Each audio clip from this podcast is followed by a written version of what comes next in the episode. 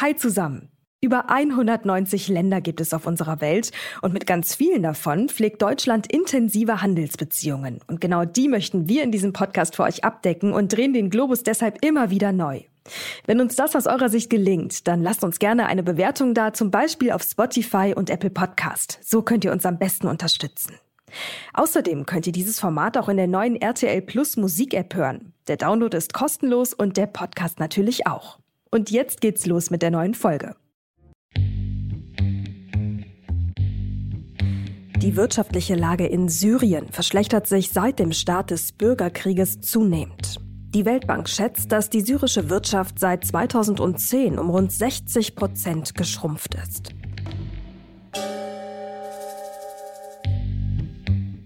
Die Exportmöglichkeiten Syriens sind seit Jahrzehnten stark begrenzt. Zu den klassischen Exporten zählen zum Beispiel Olivenöl, Textilien, landwirtschaftliche Erzeugnisse und chemische Produkte.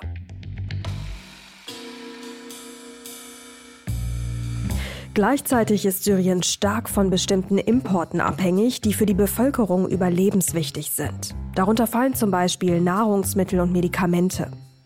Nach Angaben der Vereinten Nationen leben mittlerweile über 90 Prozent der Syrer unterhalb der Armutsgrenze.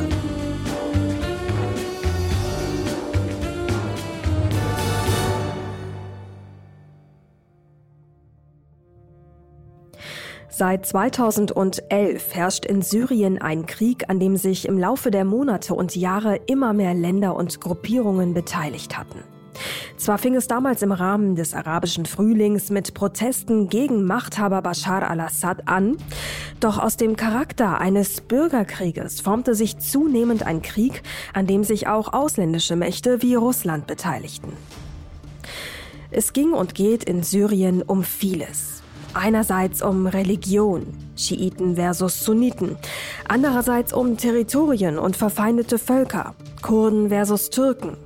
Und nicht zuletzt um Geopolitik und die damit verbundene Machtstellung Russlands und der USA in der Region. Mal ganz abgesehen von den Ambitionen der syrischen Bevölkerung, die im Rahmen des arabischen Frühlings für mehr Freiheit und für mehr Rechte auf die Straße ging. Alles ganz schön kompliziert. Viele Jahre lang wurde Syrien von weiten Teilen der internationalen Gemeinschaft aufgrund des Krieges und der dortigen Geschehnisse isoliert. So hatte selbst die Arabische Liga Syrien 2011 aus den eigenen Reihen verbannt. Die Arabische Liga ist eine Organisation bestehend aus 22 arabischen Staaten, die sich die Förderung der politischen, der kulturellen, der wirtschaftlichen und sozialen Zusammenarbeit untereinander zum Ziel gesetzt hat. Im Mai dieses Jahres kam es hier allerdings zu einer bemerkenswerten Entwicklung.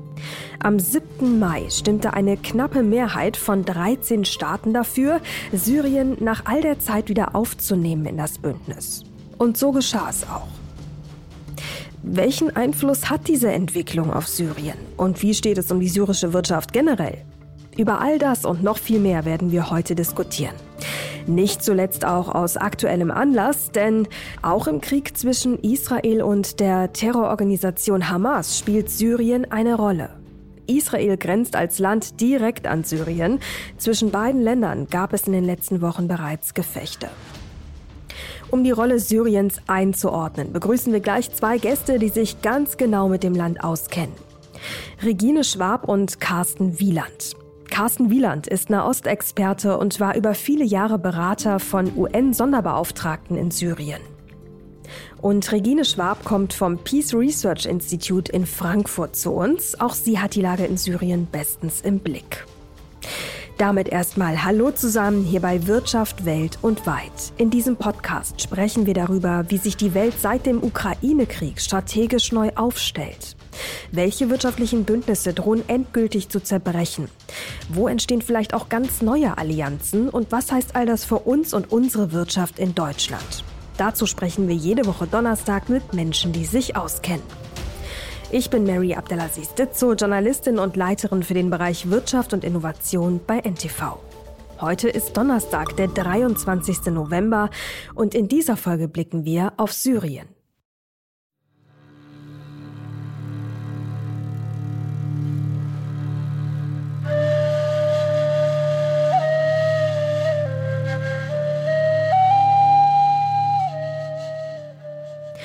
Von der antiken Wüstenstadt Palmyra über die Altstadt von Damaskus bis hin zur Zitadelle von Aleppo.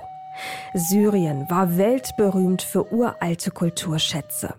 Vieles von dem, was antike Hochkulturen vor Jahrtausenden zurückließen, fiel dem Bürgerkrieg zum Opfer. Wer heutzutage an die Arabische Republik Syrien denkt, hat gleich Bilder schrecklicher Zerstörung vor Augen. Das Land ist mit gut 185.000 Quadratkilometern etwa halb so groß wie Deutschland. Über 600.000 Menschen, so aktuelle Schätzungen, haben dort durch den Krieg ihr Leben verloren. Rund 12 Millionen entschieden sich zur Flucht.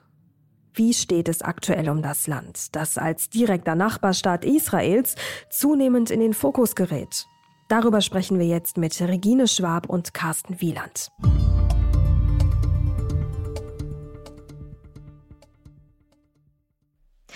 Frau Schwab, Herr Wieland, schön, dass Sie da sind. Willkommen bei Wirtschaft Welt und Weit. Danke, dass wir hier sein können. Hallo auch von mir. Sehr gerne.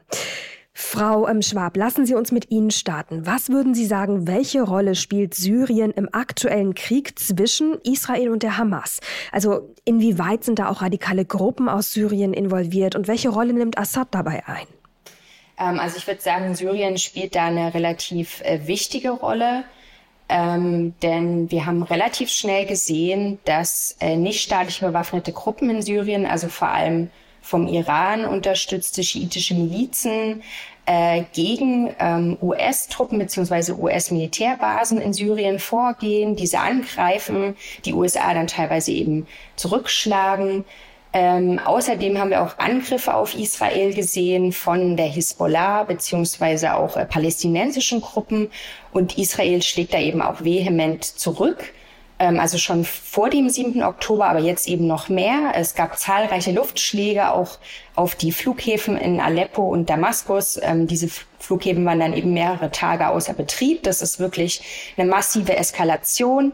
Das Ganze hat eben äh, die Gefahr, dass das ja weiter eskaliert. Und wenn es dann tatsächlich eben zum Beispiel zu Todesopfern kommt auf Seiten der USA, dass die USA dann eben auch stärker noch ähm, darauf reagiert und dass das zu einer weiteren Eskalation führt. Mhm. Genau, das bedeutet natürlich, ähm, es kann relativ schnell auf größerer Ebene eskalieren. Herr Wieland, wenn wir da nochmal generell die Rolle Syriens vielleicht auch einordnen innerhalb des aktuellen Konflikts. Ähm, wie positioniert sich Syrien und warum? Ich finde, jetzt rächt sich die westliche Syrienpolitik der letzten Jahre oder Nicht-Syrien-Politik der letzten Jahre. Und zwar deshalb, dass da durch die ganzen Jahre seit dem Aufstand, der ja zunächst ein friedlicher Aufstand der Bevölkerung war, mit aller Brutalität von Assad niedergeschlagen wurde, dass dieser Aufstand ähm, nicht unterstützt wurde, dass wir Assad in der, an der Macht haben und dass wir den Iran gestärkt haben. Ich meine, alle Ereignisse seit 2003, seit dem Irakkrieg sogar schon, ähm, haben dazu geführt, dass der Iran in der Region gestärkt wurde. Und wir haben heute iranische Milizen an der Grenze Israels. Und das liegt daran, dass äh, eben die damaligen Deeskalationszonen, die gebildet wurden im Astana-Format zwischen Russland, Iran und äh, der Türkei, also da gab es eben verschiedene Zonen, die als Des Deeskalationszonen bezeichnet wurden, was eigentlich auch äh, Window Dressing war, weil sie nach und nach so eskaliert sind, dass sie nicht mehr existieren und dass die Regierung, das Regime von Assad immer weiter vorgestoßen ist. Und da gab es eine Zone im Südwesten. Da waren die USA, Jordanien und Russland die Garantoren für, für, diese Zone. Die ist auch vom Regime eingenommen worden. Und die Amerikaner haben sich nicht dagegen gestellt. Trump hat gesagt, we can't help you, good luck zu mhm. den Rebellen. Und jetzt stehen die iranischen Milizen bis genau an den Golan. Und das ist eine Bedrohung Israels und das äh, war alles im Prinzip vorhersehbar. Aber man hat andere Prioritäten gehabt in den letzten Jahren. Ja, und ich glaube, da, ähm, da wir auch ein Podcast sind, der sehr erklärend äh, einwirken möchte und viele vielleicht gar nicht so tief im Thema drin sind, ähm, Frau Schwab, können wir noch mal mit zwei Sätzen erklären, warum steht der Iran Syrien so nah? Stichwort ähm, vielleicht auch Alawiten, Schiiten. Ja, also ähm, der Iran und Syrien haben schon eigentlich ähm, vor dem Krieg eben, also die Beziehungen reichen durchaus sehr weit zurück. Erstmal wirkt es ein ähm, bisschen vielleicht ja wie eine komische Allianz, ähm, da die erstmal sehr unterschiedlich wirken. Also ähm, Syrien oder das syrische Regime präsentiert sich ja zumindest gerne als säkulares Regime, der Iran als ja, revolutionäres Regime, als schiitisches äh, Regime, der sozusagen die islamische Revolution in die Welt auch transportieren will. Ähm, die sind erstmal sehr unterschiedlich, ähm, aber verfolgen eben tatsächlich ähnliche Ideologien in Bezug auf Israel und die USA. Ähm, und ähm, ja, die Unterstützung des Iran für Syrien reicht eben sehr weit zurück, also schon ähm, bis in die 80er Jahre. Ähm, zudem gibt's eben dann diese wichtige Verbindung zur Hisbollah. Also Syrien ist eben sozusagen Transitroute, damit äh, der Iran ähm, ähm, ähm, eben ähm, die Hisbollah unterstützen kann. Ähm, schon vor dem Krieg gab es einen gegenseitigen Verteidigungspakt 2006 ähm, und ja, das wurde sozusagen dann im Krieg umgesetzt. Und äh, der Iran ist einer der wichtigsten Unterstützer des syrischen Regimes. Neben Russland, ähm, hat von Anfang an eben mit Militärberatern, äh, mit Waffen, mit Ausbildung äh, das syrische Regime unterstützt. Und wirtschaftlich sind die beiden eben auch sehr, sehr stark miteinander verbunden. Hm. Ähm, Nochmal ganz kurz äh, in Bezug auf islamische Strömungen, also religiöse Strömungen. Da sind auch Alawiten und Schiiten auch gar nicht so weit voneinander entfernt, oder? Ähm, also die ähm, Alawiten sind nochmal ähm, eine spezielle Gruppierung. Das ist ja sozusagen dann ein, der in diesen theologischen oder islamwissenschaftlichen Diskurs ähm, möchte ich jetzt nicht so einsteigen, aber die Alawiten sind sozusagen nochmal ähm, ja, eine, eine, eigene Gruppe, also eine, eine, Untergruppierung der Schiiten, ähm, aber erstmal schon Schiiten und Alawiten sind eben ähm, erstmal auch was anderes. Also, also wenn ich da vielleicht kurz rein äh, äh grätschen kann. Äh, vor dem äh, Aufstand 2011 ähm, gab es in Syrien etwa zwei Prozent Schiiten. Ähm, und es gab ähm, eben, weiß ich, 15 oder 17 Prozent Alawiten. Ähm, und das sind eben, wie wir auch gerade gehört haben, zwei verschiedene Dinge. Die Alawiten heutzutage sind sehr säkular, trinken oft Alkohol, sind äh, überhaupt nicht, äh, so, so fühlen sich gar nicht schiitisch unbedingt. Und deswegen mögen die eigentlich auch gar nicht den Iran. Also ich habe von vielen gehört, dass sie eigentlich den Iran verabscheuen, weil der Iran nicht nur nach Syrien kommt, um zu kämpfen, und auch wegen Israel und die ganze geopolitische Kiste, sondern dass der Iran versucht, Mikromanagement in Syrien zu betreiben, das heißt Immobilienkäufe macht, versucht die Leute zu äh, bekehren zum schiitischen Islam. Und die Alawiten, säkular wie sie sind, häufig haben sie auch in Russland studiert früher, die haben eigentlich eher gesagt, okay, äh, wir sind eher auf Seite Russlands, weil die, die kümmert das nicht, ob wir jetzt Alkohol trinken oder wie religiös wir sind. Die, die machen ihr Militärisches, aber lassen uns sonst in Ruhe. Na, also der Iran geht hier ganz anders nach Syrien rein mit einem ganz anderen Plan am Boden, während die Russen quasi mit ein paar mit Militärberatern und aus der Luft Assad unterstützen, aber am Boden quasi, aber sozusagen auch ähm, sinngemäß am Boden, was die Bevölkerung angeht, gar keine großen Ambitionen haben. Ja, also das heißt, die Alawiten haben sich immer mhm. dagegen gesträubt, da vereinnahmt zu werden von den Schiiten. Und natürlich sieht der Iran dieses sogenannte Schia, diesen Schia-Halbmond, dieses Schia-Crescent von Teheran über Irak, äh, über Syrien äh, zur Hisbollah in den Libanon. Aber viele Alawiten können also mit dem religiösen, mit, äh, sagen mit dem auch Fanatismus, dem religiösen nichts anfangen. Wenn ich wenn ich da noch ganz kurz auch ergänzen darf, ja, ähm, vielen Dank für die Ausführungen, Herr Wieland. Ähm, also bis zu einem gewissen Zeitpunkt, ähm, ich weiß nicht mehr genau, ob das in den 80er oder 90er Jahren war, ähm, wurde sozusagen auch das Alawitentum gar nicht unbedingt anerkannt äh, tatsächlich äh, als, als Religion ähm, äh, von den schiitischen äh, Klerikern im Iran. Hm. Wie bitte? Als Muslime nicht anerkannt. Genau, als, als Muslime nicht anerkannt. Und das wurde dann eben ähm, unter Hafiz al-Assad ähm, ähm, Dem Vater geändert, der eben da. Ähm. Genau, genau. Ja, aber warum hat er das geändert? Nämlich deshalb, weil er nämlich bei in der syrischen Verfassung wie in allen arabischen Staaten steht, dass der Präsident Muslim ja. sein muss. Und wenn angezweifelt wird, dass äh, Alawiten Muslims sind, dann hat er nämlich ein Problem gehabt nach seinem Coup in ja. den 70er Jahren. Und deswegen musste er quasi dann darauf drängen, dass die Alawiten als Muslime anerkannt werden. Verstehe. Okay, also das war auf jeden Fall ein ganz wichtiger Punkt zur Einordnung. Ähm, ich würde sagen, bevor wir aber, weil jetzt auch schon öfters mal ähm, die USA und auch Russland gefallen sind, bevor wir den Kreis ganz groß ziehen, lassen Sie uns jetzt erstmal regional in den Nahen Osten schauen, mit Blick auf Syrien, auch mit Blick ähm, auf den Konflikt 2011 ähm, als Bürgerkrieg äh, gestartet, dann ausgeartet in alle Richtungen. Ähm, wenn wir jetzt mal grob skizzieren müssten, welche Länder im Nahen Osten stehen denn eigentlich an der Seite Syriens? Iran haben wir natürlich gerade schon gehört. Und welche sind aber auch ganz klar Gegner? Also wir haben Iran, natürlich ganz klar Russland. Das sind die beiden Hauptunterstützer, die in den Krieg gezogen sind mit Assad. Und ohne die wäre Assad heute nicht mehr an der Macht. Und dann natürlich die iranischen Proxys wie Hezbollah. Und dann haben wir diese ganze Entwicklung der Normalisierung oder der Wiederaufnahme von Beziehungen mit Assad. Und da gibt es ja in der arabischen Welt durchaus ein geteiltes Meinungsbild. Da sind Staaten wie die äh, Arabischen Emirate, ähm, viel weiter ähm, sozusagen bereit, Assad entgegenzukommen, um mit ihm auch ähm, Handel zu treiben, zu investieren in Syrien, als andere, wie zum Beispiel Katar, was ja auch ein Gegenspieler der Emirate sind, schon immer gewesen, die ähm, eher da auf der Bremse stehen und sagen, Assad ist weiterhin ein grausamer Herrscher. Die Flüchtlinge können nicht äh, zurück, weil er sie sonst eventuell auch foltern würde. Das heißt, die Menschen fühlen sich nicht sicher in Syrien und wir werden mit ihm keine Beziehungen aufnehmen. Und das ist also im, im, in der arabischen Welt, Saudi-Arabien ist so ein bisschen in der Mitte. Ähm, und dann gibt's natürlich die ideologischen Unterstützer wie Algerien, äh, Tunesien, ist auch äh, ganz stark auf der Seite momentan auch der Palästinenser.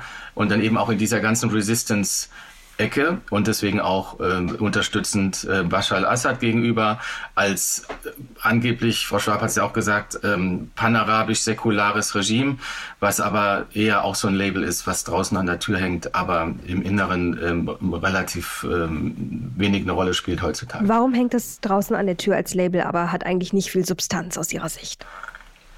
Naja, die Baath-Ideologie war ja eine panarabische Ideologie. Das heißt, man hat äh, damals in den 60er, 70er Jahren, als die Baath-Ideologie ähm, äh, stark war und auch eben Assad sich an die Macht geputscht hat, Saddam Hussein war Teil der Baath-Ideologie, Nasser in Ägypten war panarabisch ausgerichtet. Das war so eine, so eine Hochzeit der arabischen, panarabischen Bewegung. Da ist ja überhaupt nichts draus geworden. Das heißt, alle arabischen Staaten kämpfen für sich selbst und äh, von dieser panarabischen Brüderlichkeit ist sehr wenig übrig geblieben leben. Das sieht man übrigens auch bei den Palästinensern, wo sich kein arabischer Staat richtig drum kümmert. Und äh, am Ende ist das nur zum eine Partei geworden zum Machterhalt, eine nationale Partei, also vor allem syrische Partei jetzt im syrischen Kontext, die sogar feindselig gegenüber der nationalen äh, Partei, der Baath-Partei im Irak von Saddam Hussein gegenüberstand. Also die haben sich auch gegenseitig, und die Ägypter und die Syrer haben ja mal versucht, einen eigenen Staat zu äh, formen, 58 bis 61, was auch daneben gegangen ist, weil die Ägypter dachten, naja, das ist jetzt ein Staat, der von uns beherrscht wird und die Ägypter, äh, die Syrer sind quasi unsere Vasallen. Das heißt, die arabischen Staaten haben nie eine richtige Kooperation und eine Win-Win-Situation miteinander schaffen äh, können. Und die panarabische Ideologie ist ein Aushängeschild. Das Säkulare ist auch ein Aushängeschild, weil wir haben es ja gerade gehört, Assad bereit ist für politische Zwecke, auch mit religiösen äh, Kräften wie den Schiiten oder radikalen Schiiten auch im Iran da Allianzen einzugehen und dann ist vom Säkularismus wirklich nur noch das Aushängeschild an der Tür übrig, wobei man trotzdem sagen muss, ähm, dass Syrien sicherlich kein radikales islamisches Land ist von der Führung her. Aber äh, die Allianzen, die eingegangen werden, die sind eindeutig pragmatisch und nicht irgendwie säkular ausgerichtet. Mhm. Okay. Ähm, ich würde sagen, damit wir auch wirklich in Bezug auf Syrien noch mehr Klarheit mal in diesen ganzen Konflikt der letzten, ja, der, der letzten, des letzten Jahrzehnts, muss man schon sagen, ähm, da Einblick gewährt bekommen von Ihnen, lassen Sie uns ein bisschen chronologisch vorgehen. Ähm, Frau Schwab, 2011 ist quasi dieser Krieg als sogenannter Bürgerkrieg gestartet, wobei es auch Stimmen gibt, die eigentlich sagen, war eigentlich von Anfang an irgendwie das falsche Wort. Ähm, angefangen hat es zwar mit Protesten gegen Assad, aber ähm, offenbar oder angeblich, äh, laut mancher Analysten, waren eigentlich von Anfang an auch ähm, ausländische Mächte damit ähm, im Spiel. Und das Ganze ist sozusagen relativ schnell zu einem, ja, sagen wir mal, Flickenteppich, ähm, ja, eskaliert oder zerstreut worden. Wie würden Sie das beschreiben?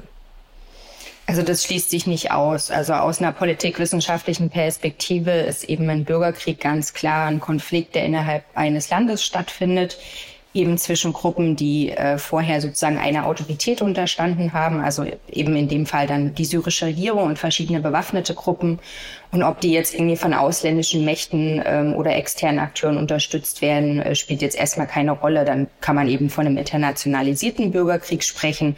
Aber es ist eben trotzdem ein Bürgerkrieg ähm, in erster Linie. Allerdings eben würde ich auch sagen, dass ähm, der Bürgerkrieg natürlich nicht als solcher angefangen hat, wie in vielen Fällen, sondern als, wie Herr Wieland auch schon am Anfang gesagt hat, als äh, tatsächlich mehrheitlich friedliche Proteste, die erstmal in, in würdiges Leben, äh, Freiheit, ähm, gefordert haben und dann eben aber sehr, sehr massiv unterdrückt wurden und äh, ja, sich dann eben auch radikalisiert hm. haben. Gut, also das war das, worauf ich hinaus wollte. Der Grund damals, unter dem das Ganze anfing, war mehr Rechte, mehr Freiheit, ähm, Proteste aus der Bevölkerung heraus. Ähm, Herr Wieland, das haben Sie eben auch schon skizziert. Das ist relativ schnell sehr bitter und brutal niedergeschlagen worden. Wie ging es dann weiter? Ja, man muss sehen, dass das im Zuge des arabischen Frühlings geschehen ist. Ne? Das war ja nicht nur in Syrien. Das heißt, die Mauer der Angst ist gebrochen worden durch die Aufstände in Tunesien, in Ägypten, im Jemen. Und in Syrien ist sie dann gegen die Wand gelaufen, weil Assad die brutalsten Mittel angewandt hat, um dieses zu unterdrücken. Und gleichzeitig die Narrative aufzubauen, dass es sich eben von Anfang an um einen islamistischen radikalen Aufstand gehandelt habe, was nicht so stimmt, wenn man tatsächlich sich die Chronologie anschaut. Es war auch, ich habe immer das Wort Bürgerkrieg vermieden übrigens, weil das Wort Bürgerkrieg immer so mitschwingt, da sind verschiedene Bevölkerungsgruppen, die gegeneinander kämpfen.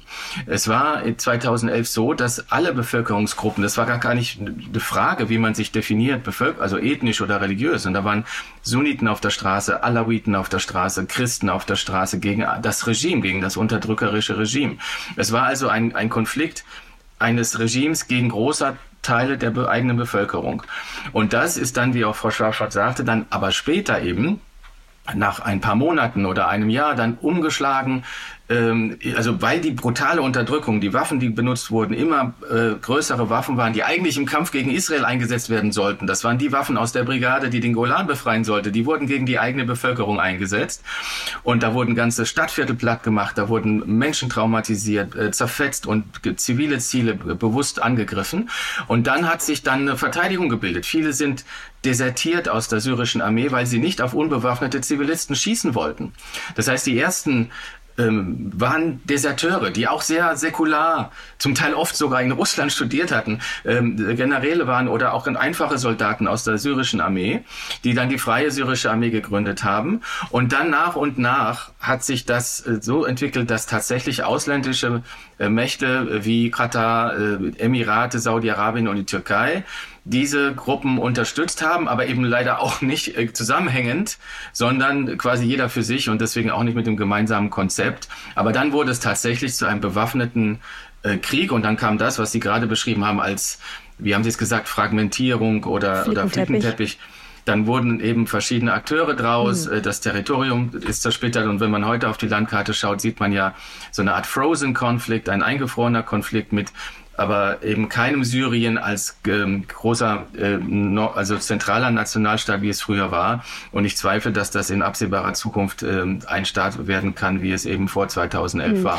Frau Schwab, lassen Sie uns genau an diesem Punkt auch noch mal weitermachen. Wir haben jetzt sozusagen bis hierhin verstanden, erst ähm, Proteste für mehr Freiheit, die wurden niedergeschlagen. Dann sind Teile der syrischen Armee auch rüber und haben gesagt, wir möchten nicht auf unsere eigene Bevölkerung schießen. Da hat sich ein Widerstand gebildet. Und dann kam es aber schon dazu, dass immer mehr Gruppierungen mit auch wohl unterschiedlichen Interessen sich in diesen Konflikt beigemischt, eingemischt haben. Welche waren das? Von wem sprechen wir hier? Ähm, ja, also auf der Seite des äh, syrischen Regimes haben wir ja schon darüber gesprochen und auf der Seite der Opposition waren es eben Staaten wie Katar, die Türkei, auch äh, anfangs Saudi-Arabien und die Vereinigten Arabischen Emirate, die dann aber eben, also zumindest ähm, die Vereinigten Arabischen Emirate dann ab 2018 definitiv sozusagen die Seite gewechselt haben und ja Beziehungen mit Assad normalisiert haben. Ähm, und ja, die Türkei und Katar sind aber eigentlich so die wichtigsten staatlichen Unterstützer ähm, ähm, der syrischen Opposition und eben auch islamistischer Gruppen gewesen. Und äh, der Westen, der sogenannte Westen, also die USA ähm, und äh, europäische Staaten und auch Jordanien zum Beispiel haben aber auch die Opposition unterstützt. Also die USA hat ja zum Beispiel auch ähm, ähm, ähm, Kämpfer ausgebildet. Aber wenn wir bei der Türkei zum Beispiel mal bleiben, ich meine, das sind ja schon unterschiedliche Interessen. Ne? Also wenn, wenn ich es damals richtig verstanden ähm, und gelesen habe, hat Erdogan ja auch die Sorge gehabt, wahrscheinlich auch immer noch, dass die Kurden in Nordsyrien zu stark werden, also vielleicht sogar eine Autonomie erlangen und dann auch ähm, für, die Gefahr, äh, für die Türkei zu einer äh, stärkeren Gefahr werden. Und ähm, deswegen hat die Türkei sich sozusagen eingemischt. Also kann man das so einordnen? War das das intrinsische Interesse der Türkei? Also ich denke, das war ein intrinsisches Interesse, aber es war schon äh, ich denke am Anfang auch tatsächlich ein Interesse, ähm, die Opposition gegen Assad zu unterstützen und eventuell dann da eben auch ähm, ein sympathisches, der Türkei sympathisches ähm, ja, Regime zu erzeugen, obwohl die, die, die Beziehungen zwischen der Türkei und Syrien sich eigentlich auch ähm, direkt vor Ausbruch äh, des Konfliktes äh, verbessert hatten. Also ich denke, die Türkei hat da durchaus auf mehrere Pferde gesetzt sozusagen. Und im Laufe des Konfliktes ist aber dann und eben auch mit den Entwicklungen des Krieges, weil die Kurden haben ja sehr schnell sozusagen die Kontrolle auch über sehr große Gebiete an der türkischen Grenze erlangt, im Laufe des Konfliktes ist dann diese ähm, sozusagen aus Sicht der Türkei Kurdenproblematik immer wichtiger geworden. Und dann haben wir eigentlich seit 2006 wirklich da auch so eine, Quatsch, seit 2016 so eine Verschiebung, dass dann eben die Türkei ähm, wirklich die äh, Militäroperation gegen die Kurden ähm, priorisiert hat und nicht mehr so sehr ähm, gegen Assad. Darf ich hier noch eine eine Differenzierung reinbringen. Wenn wir von den Kurden sprechen, ist das, glaube ich, nicht ganz die Realität. Wir haben ja schon immer auch in friedlichen Zeiten vor 2011 viele verschiedene kurdische Gruppen gehabt, die sich auch untereinander äh, Feind waren und sind. Sieht man auch im Nordirak übrigens. Und in Syrien eben auch. Und es gibt die Kurden, die die Opposition unterstützt haben, die damals auch mitgelaufen sind und dass der kurdische Nationalrat, der heute auch noch in der Opposition vertreten ist, die ähm, gemäßigte Opposition, die politische Opposition, die in dem Friedensprozess in Genf unter der UN-Ägide mitverhandelt. Also es gibt da kurdische Elemente äh, in dieser Opposition. Die sind allerdings heute relativ äh, äh sozusagen auch nah an der Türkei, sitzen auch in Istanbul, haben keine Probleme mit der Türkei. Und dann gibt es die PKK-nahen Kurden. Das sind die, das ist die PYD in Syrien. Das sind die, die von Assad quasi den Nordosten des Landes outgesourced bekommen haben, als die Assad-Armee überdehnt war, als Assad militärisch äh, in der Defensive war.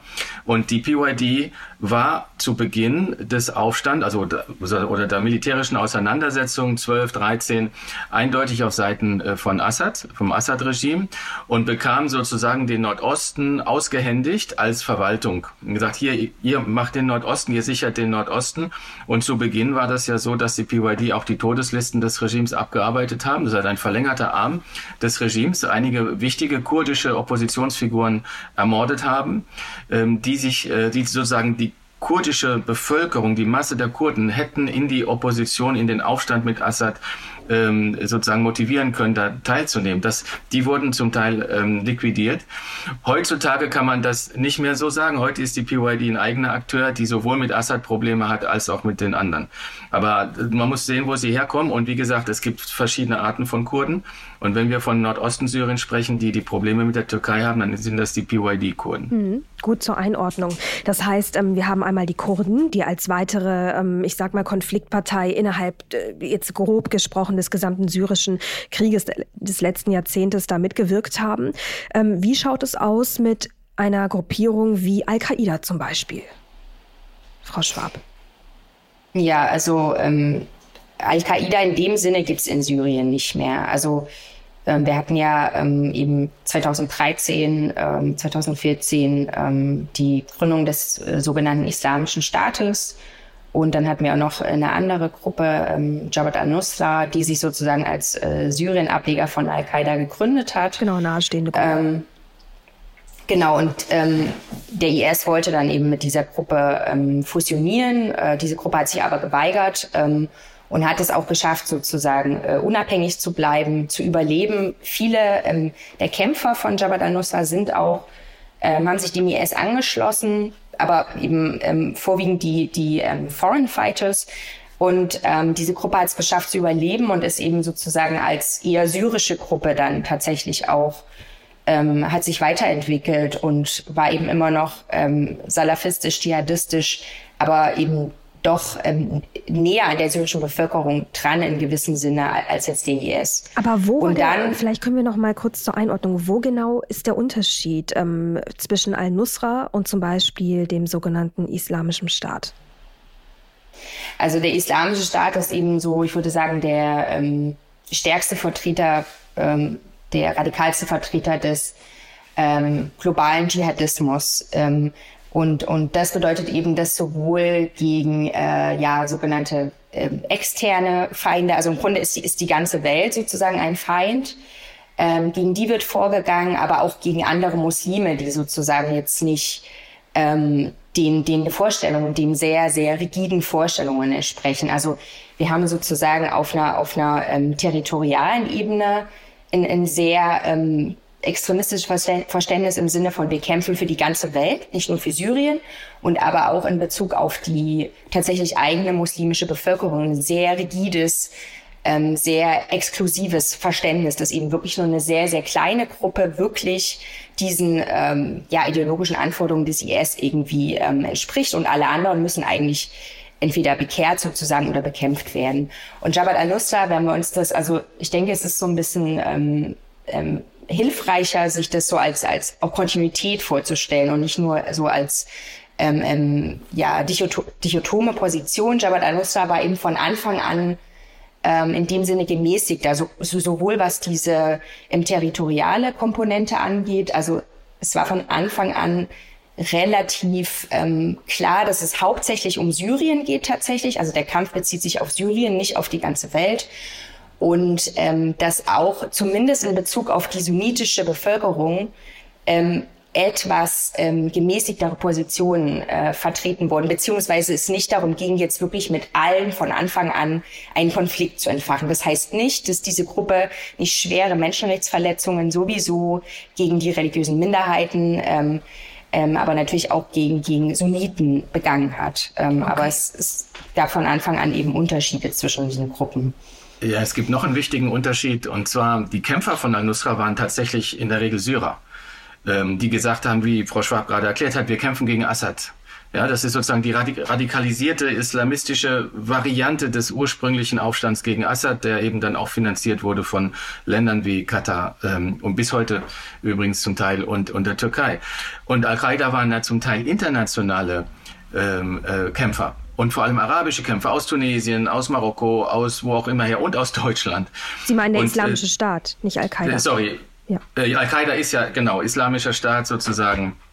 Äh, ist, Al-Qaida ist ja ein Franchising-Unternehmen, also Islamischer Staat, der dann in Syrien aktiv war. Und dann die ganze internationale Gruppierung, die den globalen Dschihad ausgerufen hat, das Kalifat, was ja auch grenzüberschreitend war, also Irak plus Syrien, also die ganzen alten kolonialen Grenzen, Sykes-Picot quasi ignoriert hat oder gebulldozed hat, äh, buchstäblich, dann eben auch dazu geführt hat, dass al-Nusra tatsächlich der Feind von al-Assad war und das Assad-Regime aber mit IS zum Teil zusammengearbeitet hat und IS mit Assad.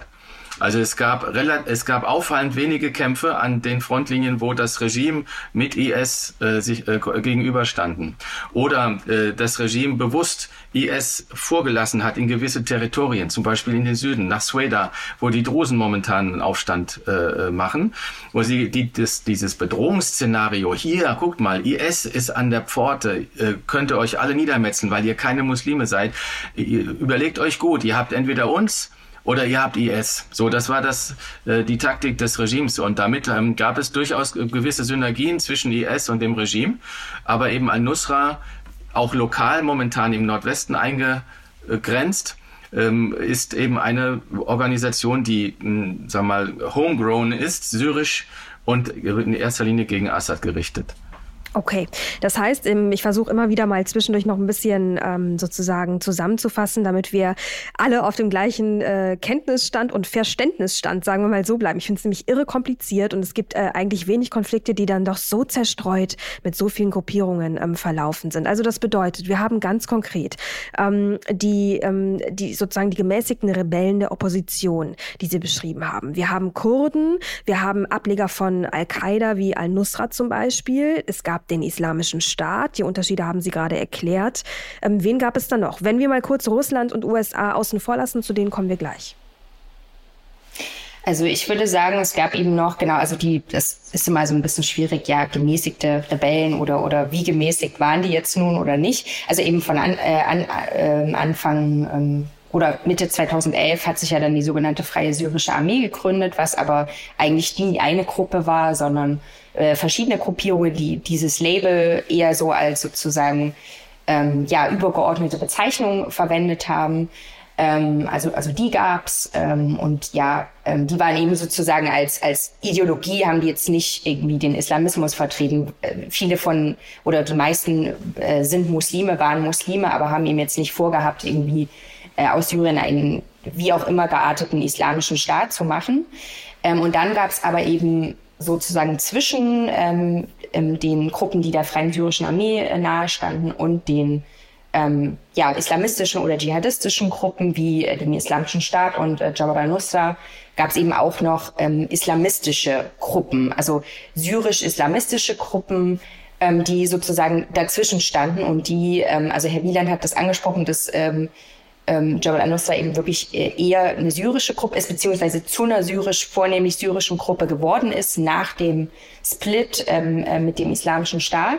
Aber es gab eben auch noch andere Gruppen, die ähm, von Anfang an syrisch waren, sich aus der syrischen Bevölkerung auch gegründet haben, ähm, aber eben doch ein stärker, ähm, also eine stärker religiöse islamistische Ideologie auch vertreten haben und im Grunde auch sowas ähm, wie einen islamischen Staat wollten, aber eine ganz andere Vorstellung davon hatten jetzt als zum Beispiel der IS beziehungsweise auch andere Mittel ähm, eingesetzt haben. Und eine wichtige Gruppe zum Beispiel ähm, unter diesen war Ahrar al-Sham, ähm, die auch im Nordwesten aktiv waren. Und da muss man aber sagen, dass eigentlich ähm, Jabhat al-Nusra beziehungsweise heutzutage Hayat Tahrir al-Sham ähm, nach und nach gegen diese Gruppen vorgegangen ist und ja eigentlich sozusagen äh, als Gewinner auch aus dieser Auseinandersetzung zwischen den verschiedenen Oppositionsgruppen hervorgegangen ist, so dass man also es, es, es gab ja auch mal die Zahl irgendwann, ich glaube von der CIA, dass Tausende von Oppositionsgruppen in Syrien aktiv sind.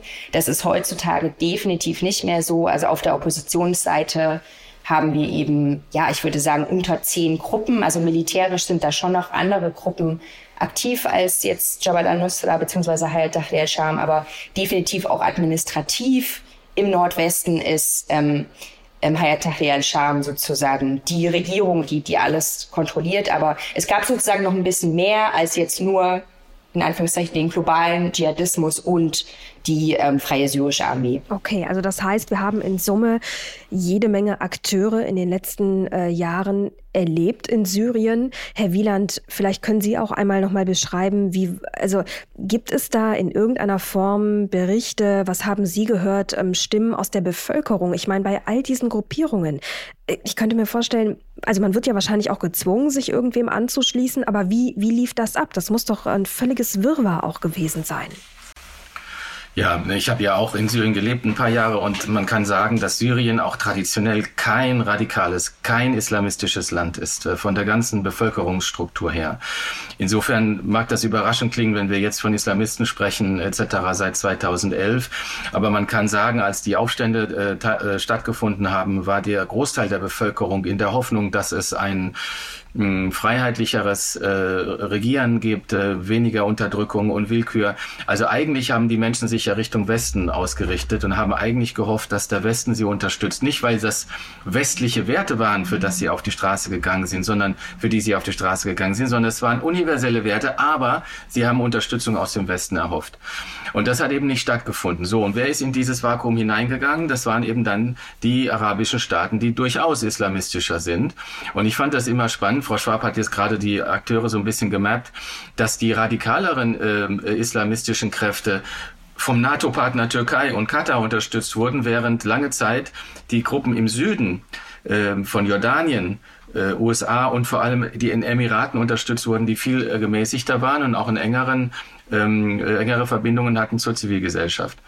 Wenn wir von Gruppen sprechen, die Bevölkerung, äh, glaube ich, hat äh, bis heute äh, kein Interesse daran, äh, irgendwie von außen oder islamistisch regiert zu werden. Das ist ja auch das, was Bashar al-Assad immer ausspielt und sagt, also ihr habt entweder die Islamisten oder uns. Aber die wirklichen demokratischen äh, oder freiheitlich gesinnten Kräfte, die haben natürlich da in der Mitte, werden da zerdrückt und haben keine Chance. Auch zu friedlichen Zeiten, ich sage in Anführungszeichen, gab es immer die säkulare Opposition, die Gemäßigten, die waren im Gefängnis. Während er ja Anfang 2011 Islamisten aus dem Gefängnis entlassen hat, um diesen Aufstand zu diskreditieren. Und diese Islamisten, die aus dem Gefängnis von Assad entlassen wurden, wurden Anführer islamistischer Gruppen. Also er hat quasi diesen Islamismus als drohendes Monster quasi kreiert und wollte es kreieren, um zu zeigen, hier gibt es keinen friedlichen Aufstand, sondern nur Islamisten. Und ich glaube, dieser Narrative darf man nicht aufsitzen. Je länger natürlich der Konflikt dauert, desto militärischer er geworden ist, desto mehr tritt das Ganze in den Hintergrund, diese Chronologie, die wir gerade aufarbeiten. Aber ich glaube, es ist sehr wichtig, sich daran zu erinnern. Und dann haben wir noch eine andere Gruppe, noch gar nicht so erwähnt, die auf Seiten Assad steht, nämlich Hezbollah also der schiitischen Miliz vom Iran unterstützt aus dem Libanon. Ursprünglich hatte die Hezbollah als Ideologie nur eine defensive äh, Widerstandsbewegung zu sein im Libanon als Reaktion auf Invasionen von Israel und so weiter in den 80er Jahren gegründet. Aber Iran hatte Hezbollah bearbeitet und unter Druck gesetzt 2000 äh, also nach ein zwei drei Jahre nach dem Aufstand um in den Syrerkrieg, äh, syrischen Krieg mit hineinzugehen. Und dadurch ist Hezbollah jetzt auch in Syrien vertreten eigentlich gegen seine ursprünglichen Gründungsideologie aber ganz stark im Moment vertreten. Und andere iranische Milizen die am Boden agieren, zum Teil von den iranischen Revolutionsgarden aus. Also wir haben hier einen ganzen bunten Strauß von äh, von Milizen momentan am Boden, die Assad gewähren lässt, aber auch nichts unbedingt dagegen tun kann. Und deswegen zur Ursprungsfrage, was ist jetzt mit Israel, sozusagen die Rolle Assads? Das Mindeste, was man sagen kann, ist, es ist ein, ein, ein Failing State, ein, ein schwacher Staat, wo viele Milizen agieren können, die gegen Israel sind und bis an die Grenze äh, äh vorrücken äh, zum Golan und dort agieren können.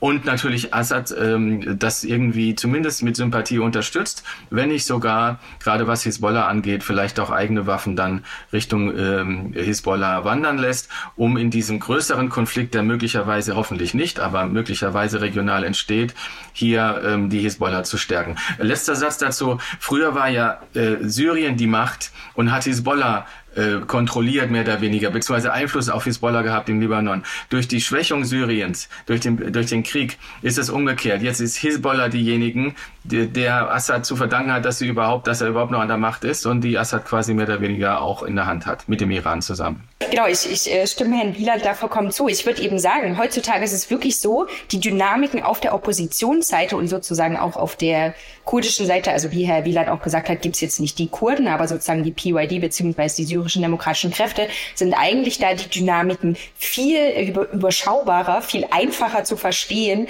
als eben auf der Seite des Regimes mit diesen ganzen Milizen, mit der Hisbollah und anderen schiitischen Milizen. Das ist tatsächlich ganz interessant, dass sich da sozusagen diese äh, Dynamik diese Unüberschaubarkeit äh, da so gewandelt hat. Ja, und wenn wir da einmal kurz die Motive der bisherigen Akteure noch mal ganz kurz zusammenfassen. Also das bedeutet, es, geht, es ging schon auch und geht um Religion, zumindest beim islamischen Staat ja ganz eindeutig. Ähm, es geht aber auch um ähm, teilweise die Verteidigung ähm, der syrischen Bevölkerung. Also es geht auch um Politik, es geht um Innenpolitik, es geht auch um, um regionale Politik. Ähm, fasse ich das so richtig zusammen? Was sind die Hauptmotive der bisherigen Akteure? Also ich glaube, da muss man auch chronologisch vorgehen, weil, wie gesagt, am Anfang war Religion überhaupt kein Thema. Der ganze arabische Frühling hat stattgefunden, weil es ähm, ähm, große Probleme gab mit äh, autoritären Regimen. Und es war eben nicht so wie in früheren ähm, äh, Konflikten, dass äh, Religion oder der Islam ist die Lösung gerufen wurde, sondern es ging wirklich gegen die Willkür des Staates. Also es war innenpolitisch war, am Anfang motiviert. Es war Governance-Fragen. Mhm. Ja? Also es war äh, wirklich so, kann man das sagen, es waren politische, innenpolitische Fragen. Es richtete sich auch nicht gegen einen externen Feind, was ja früher auch immer häufig da ist. Es war immer Israel, es waren die Amerikaner, immer war jemand anderes dran schuld. Im arabischen Frühling hat sich die Bevölkerung dezidiert gegen die eigenen Herrscher gerichtet. Und dann in der Chronologie wie gesagt, als dann die Unterstützung durch die externen äh, Mächte kam, dann hat dann Religion immer ein bisschen stärkere Rolle gespielt. Nicht, weil man den Staat religiös formen wollte, sondern weil das Geld halt daher kam aus islamischen Staaten. Und, äh, und dann haben sich die Kurden eben auch abgesetzt von, den, von dem sunnitisch-religiösen Kontext und deswegen gab es dann auch eine Zersplitterung ideologischer, religiöser Art. Aber ursprünglich hatte Religion damit nichts zu tun. Okay, verstehe. Aber das heißt in Summe ähm, innenpolitische Gründe, dann religiöse Gründe, die noch obendrauf kamen. Und jetzt kommen wir mal zu den geopolitischen Gegebenheiten. Ähm, Stichwort Russland. Welche Aktien hat Russland in Syrien? Ähm, also wenn man das grob zusammenfassen kann, dann sind die eben militärischer Art und, und wirtschaftlicher Art. Also Russland ist ja ähm, sozusagen auch sehr früh als Unterstützer Assads aufgetreten, ähm, dann ab 2015 eben ähm, mit tatsächlich ähm, militärischen, ähm, also der, der Luftwaffe hauptsächlich, aber auch ähm, Militärberatern ähm, und hat eben ja zusammen mit dem Iran im Grunde ähm, das syrische Regime gerettet.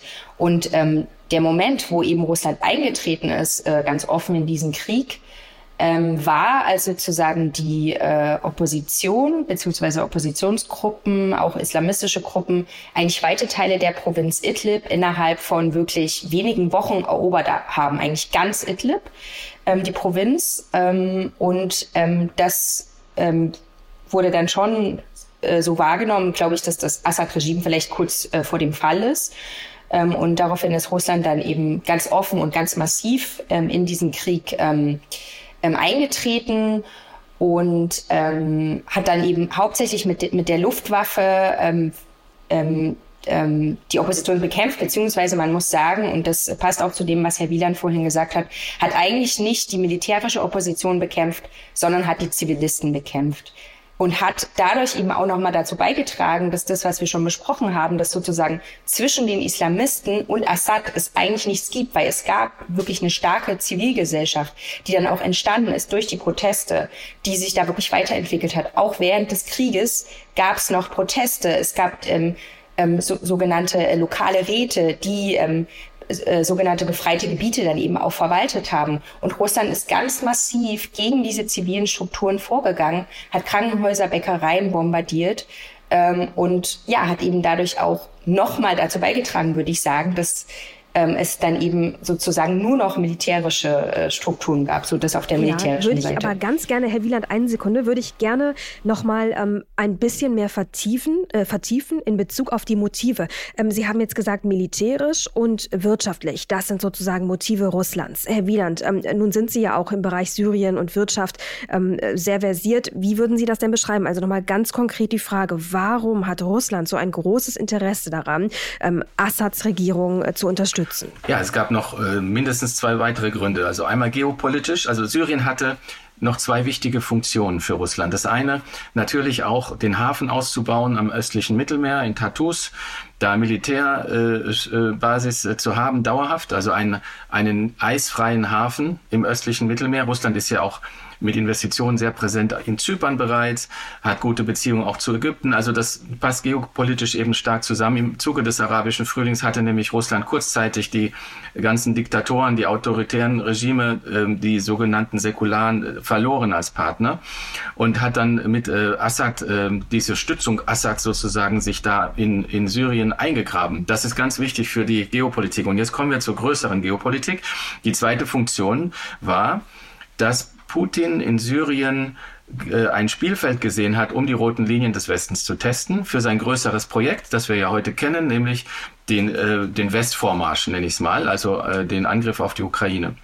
Also äh, Putin hat erstens seine ganzen Waffen ausprobieren können in Syrien und hat die Kriegsführung, die gerade Frau Schwab erwähnt hat, die fürchterliche Kriegsführung gegen Zivilisten, gegen Krankenhäuser, gegen zivile Infrastruktur in Syrien großflächig begangen. Da hat der Westen erstmal sich noch nicht getraut, was zu machen, beziehungsweise kein Interesse gehabt, kein Appetit gehabt, hier zu intervenieren, war zu weit weg. Dann gab es Chemiewaffenangriffe gegen die Bevölkerung durch Assad. Da gab es am Ende auch keine äh, militärische Gegenreaktion des Westens. Und äh, 2014, wir erinnern uns, war die Annexion der Krim. 2015, als nichts passiert ist sozusagen äh, als Reaktion des Westens, hat Syrien, äh, hat Russland sich entschieden, militärisch in Syrien einzugreifen. Auch keine Gegenreaktion des Westens. Dann gab es diese ganze Kriegsführung, die ich erwähnt habe. Keine Gegenreaktion. Dann kam die Ermutigung, okay, das sind sozusagen, der Westen ist verwundbar bei Migration. Der Westen will sich nicht einmischen, das sind Demokratien, die wollen nicht kämpfen. Also ich habe eigentlich freie Bahn, jetzt mit meinem Plan in der Ukraine einzumarschieren, es wird nicht viel passieren. Da hat er sich dann verkalkuliert. Aber sozusagen Syrien war der Playground für das größere Projekt Ukraine. Und ich glaube, diesen funktionellen Wert Syriens in Anführungszeichen zu sehen für, für Russland ist auch ganz wichtig. Und ähm, im Moment, wie gesagt, für Iran und Russland sind, ist Syrien hat einen funktionellen Wert. Für Iran ist es eben sozusagen die Brücke zum Erzfeind Israel, um ihn militärisch unter Druck zu setzen. Für Russland ist es einfach ein, ein, ein, ein Dorn, ein Stachel im Fleisch des Westens sozusagen ähm, und, und gesehen sozusagen, wo der Westen seine Grenzen hat und wo nicht. Und er hat eben so viele Grenzen überschritten und es kam keine Gegenreaktion. Äh, zwei kurze Nachfragen dazu. Ähm, wenn Sie sagen, der Westen, man muss ja sagen, die USA waren ja in Syrien ähm, also präsent und haben sich dann irgendwann zurückgezogen. Nein. Das heißt, äh, kann man. Aber sie sind, sind ganz präsent. marginal. Die einzige militärische Aktion, die gestartet wurde von einer Allianz mit arabischen Staaten und dem Westen, war gegen den IS. Aber es hat nie eine, eine, ähm, eine militärische Präsenz sozusagen stattgefunden, dass man jetzt Assad quasi äh, bekämpft. Es war dann eine taktische Entscheidung der USA, USA zu sagen, im Nordosten, und zwar mit zwei oder drei oder weiß ich, kleineren Militärbasen, wo Trump sich auch noch um die Ölquellen herum äh, gesiedelt hat, da sind wir jetzt noch präsent. Das hat aber nichts mit einer Politik, einer Syrien-Politik zu tun. Das kann man nicht vergleichen mit Russland oder dem Iran. Also wäre es zu viel, wäre es zu viel das gesagt zu sagen, dass sozusagen den Zweikampf der Großmächte Russland, USA, Russland gewonnen hat, weil USA eigentlich gar nicht so viel mitgemischt hat? Die USA war gar nicht da. Im Prinzip ist die eben nicht äh, Vertretung, äh, sagen wir, der US-Interessen in der Region das Problem gewesen in den letzten Jahren. Also die, es gab ja immer diesen imperialistischen Vorwurf, Vorwurf, die USA sind an allem schuld im Nahen Osten und sie haben ihre Agenda. Aber Syrien hat gezeigt, dass der Westen und eben die USA insbesondere sich zurückgezogen haben und keine eigene Politik betrieben haben und eben auch militärisch nicht präsent waren. Es gab da überhaupt keinen Showdown zwischen USA und Russland in Syrien. Frau Schwab.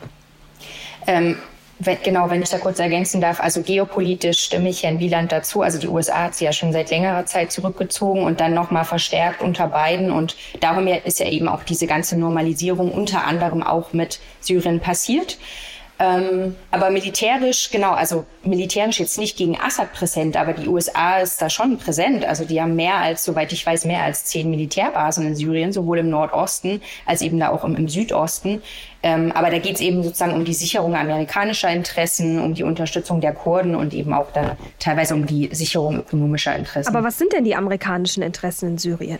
Ähm, die amerikanischen Interessen sind äh, sicherlich einerseits eben auch den Iran oder iranisch unterstützte Milizen ähm, ja, äh, in gewisser Weise in die, in die Schranken zu weisen, was natürlich mit äh, so mil wenig Militärpräsenz ähm, ähm, nicht unbedingt möglich ist.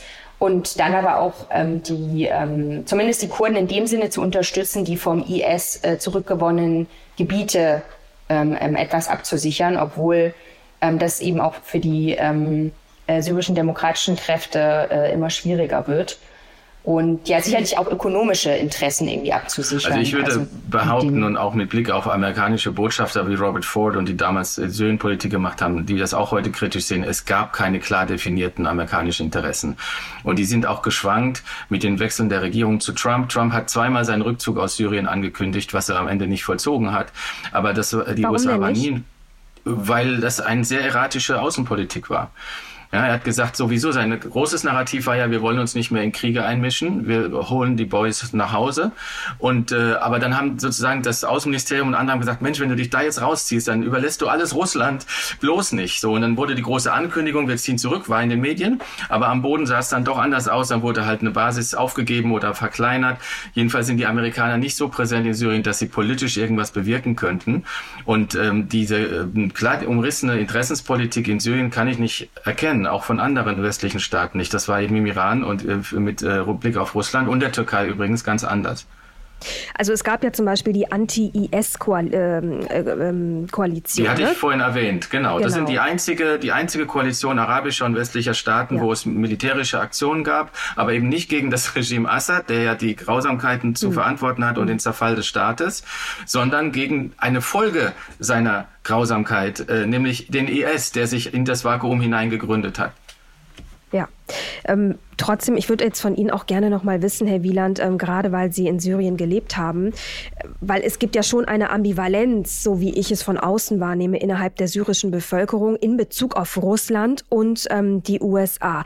Also es ist ja nun nicht so, obwohl Russland sehr radikal gegen die syrische Bevölkerung auch vorgegangen ist, um Assad zu unterstützen, wie Sie eben beschrieben haben, gibt es ja dennoch ähm, wie mir erzählt wurde, eine gewisse Unterstützung Russlands an für sich. Es wird auch die russische Sprache gelernt. Gut, kann auch aufgezwungen sein, aber ich meine nur, wie lässt sich das beschreiben? Ja, also ich, ich glaube, wie gesagt, erstmal muss man sagen, eine große Überraschung war ja, die Menschen in Syrien äh, sind ja ihres Lebens äh, lang auch in den Schulbüchern erzogen worden, anti-westlich, anti-imperialistisch, anti-amerikanisch. Und dass sie trotzdem 2011 nach Westen geschaut haben, weil sie genug hatten von dem Regime ähm, und aber dann enttäuscht wurden vom Westen. Aber das ist sozusagen auch ein ganz wichtiger Punkt. Ähm, dass diese Beziehungen dann zu Russland sind auch historisch gewachsen durch die Beziehungen Syriens mit Russland, durch, wie gesagt, einige Leute, die studiert haben in Moskau. Es gibt auch äh, viele gemischte Ehen noch aus der alten Zeit. Aber es gibt ähm, eben auch keine groß angelegte, an, äh, also es ist halt sehr gemischt gewesen. Ne? Wir haben ja die Hälfte der Bevölkerung ist ja quasi sind Flüchtlinge.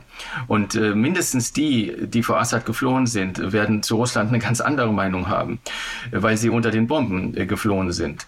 Und die, die jetzt noch da sind, man sieht ja den Frust wachsen gegen Assad. Äh, ich habe vorhin kurz erwähnt, Sueda, die Drusen im Süden, die jetzt plötzlich 12, 13 Jahre nach dem Aufstand, ihren eigenen Aufstand, äh, nochmal äh, versuchen und quasi alleine gelassen werden als Insel da unten im Süden an der Grenze zu Jordanien. Es gibt eine große Unzufriedenheit gegen Assad auch in der Bevölkerung, die noch unter Assad-Regime-Territorium lebt.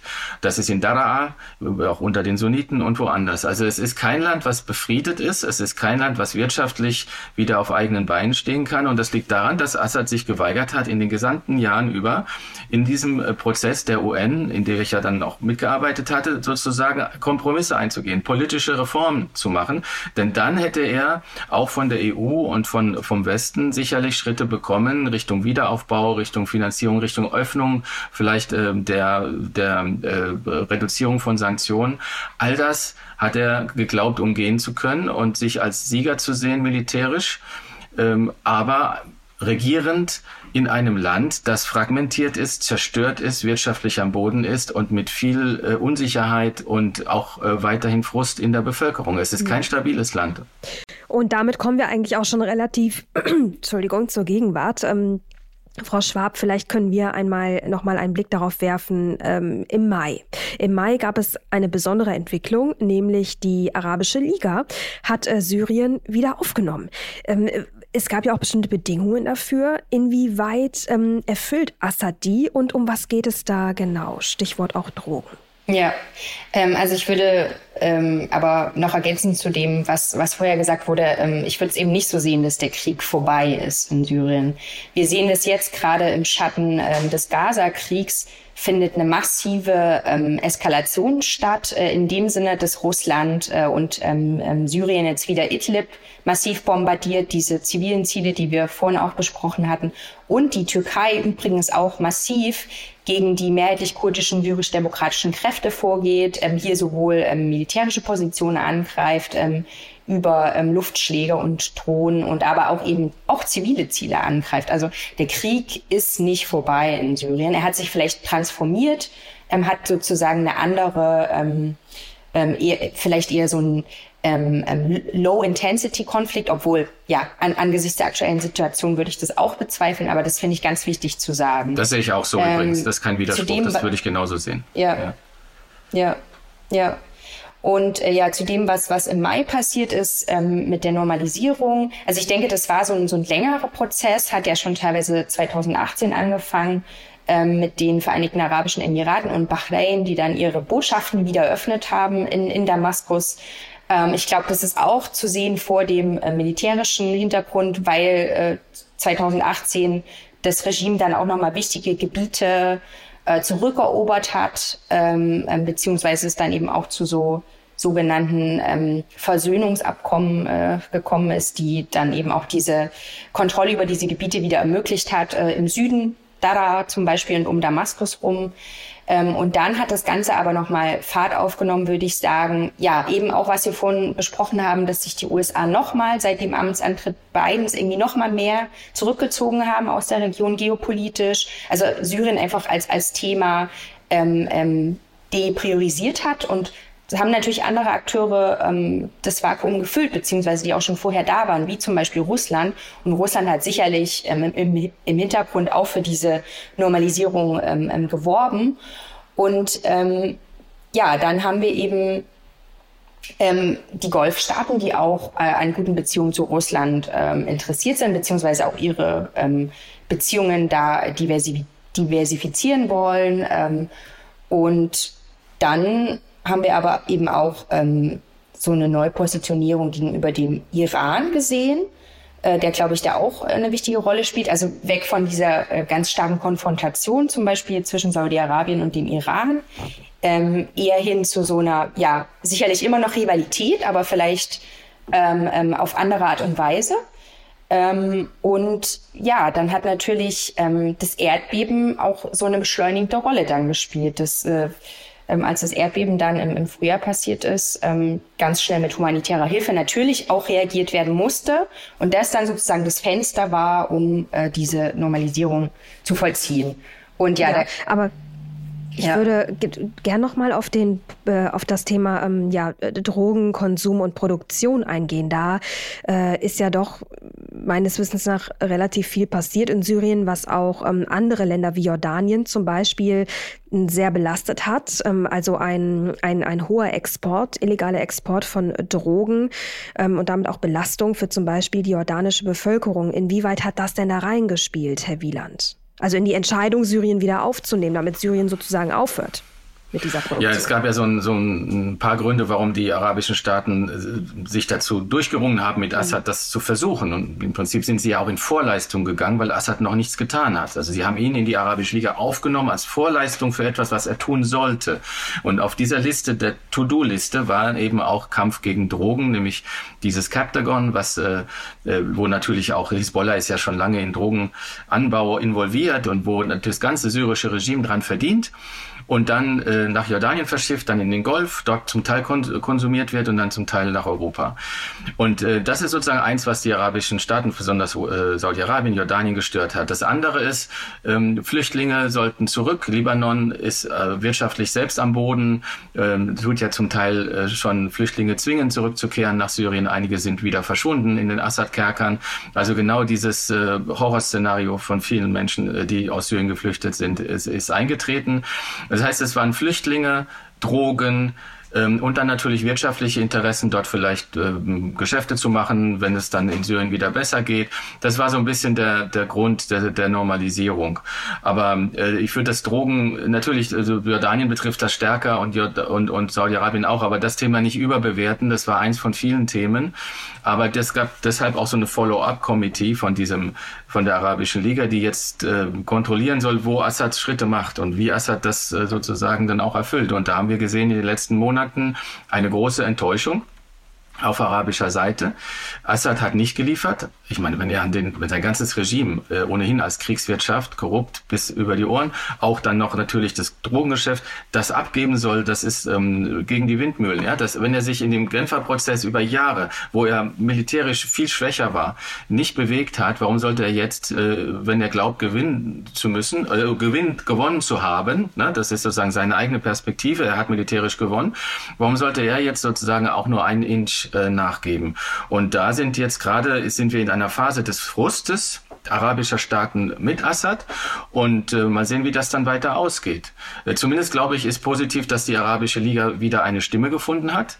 Viele erinnern sich nicht mehr, dass der damalige Syrien-Envoy Lachta Brahimi noch beide Hüte auf hatte, also ein Envoy der Arabischen Liga und der UN war was dann nur noch UN war. Die Arabische Liga hatte dann seine Rolle, ihre Rolle völlig verloren im Syrien-Konflikt. So, und das ist eigentlich so, würde ich sagen, so bei all den problematischen Punkten, äh, würde ich sagen, so ein positiver Aspekt, dass die Arabische Liga sich zusammengerauft hat zu Syrien, einen eigenen Kompromiss zu finden. Aber wie gesagt, es gab Vorschusslorbeeren äh, zu, äh, gegenüber Assad, die jetzt äh, Richtung äh, wieder in Frustration umgeschlagen sind. Und es gab übrigens arabische Gesprächspartner, die Europäer, die uns gesagt haben, bleibt hart, wir haben jetzt die Karotten ausgelegt bei Assad und ihr braucht den Stock, weil ohne, ohne den Stock sind die Karotten nichts wert. So, jetzt haben wir gesehen, äh, Carrots and Sticks funktioniert nicht. Möglicherweise werden jetzt auch die arabischen Staaten wieder härter gegen Assad vorgehen, aber er hat ja immer noch den Iran im Rücken und eben Russland. Jetzt haben Sie eben ja schon ganz kurz die Wirtschaft angesprochen. Und wir sind ja nun auch ein Wirtschaftspodcast. Ähm, klar, heute geopolitischer Schwerpunkt ganz stark, auch schon die letzten Sendungen. Ähm, aber lassen Sie uns kurz über die syrische Wirtschaft sprechen. Also zu wem pflegt denn Syrien eigentlich noch wirtschaftliche Beziehungen? In der arabischen Welt, aber auch in der westlichen?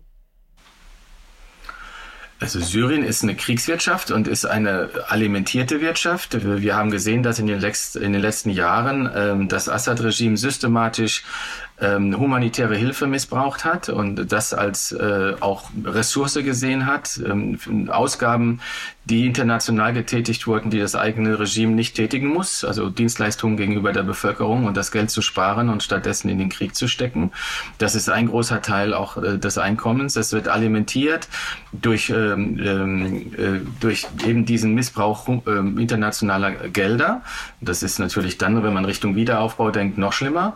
Ähm, es kommt jetzt, sagen wir mal, aus Russland und den Iran keine großen wirtschaftlichen Unterstützen. Es gibt natürlich da ähm, wirtschaftlichen Handel äh, auf geringem Niveau, auch schon aus früheren Zeiten, gerade mit dem Iran. Aber weder der Iran noch Russland haben momentan die Mittel noch den Willen, Syrien in großem Stil äh, wieder aufzubauen.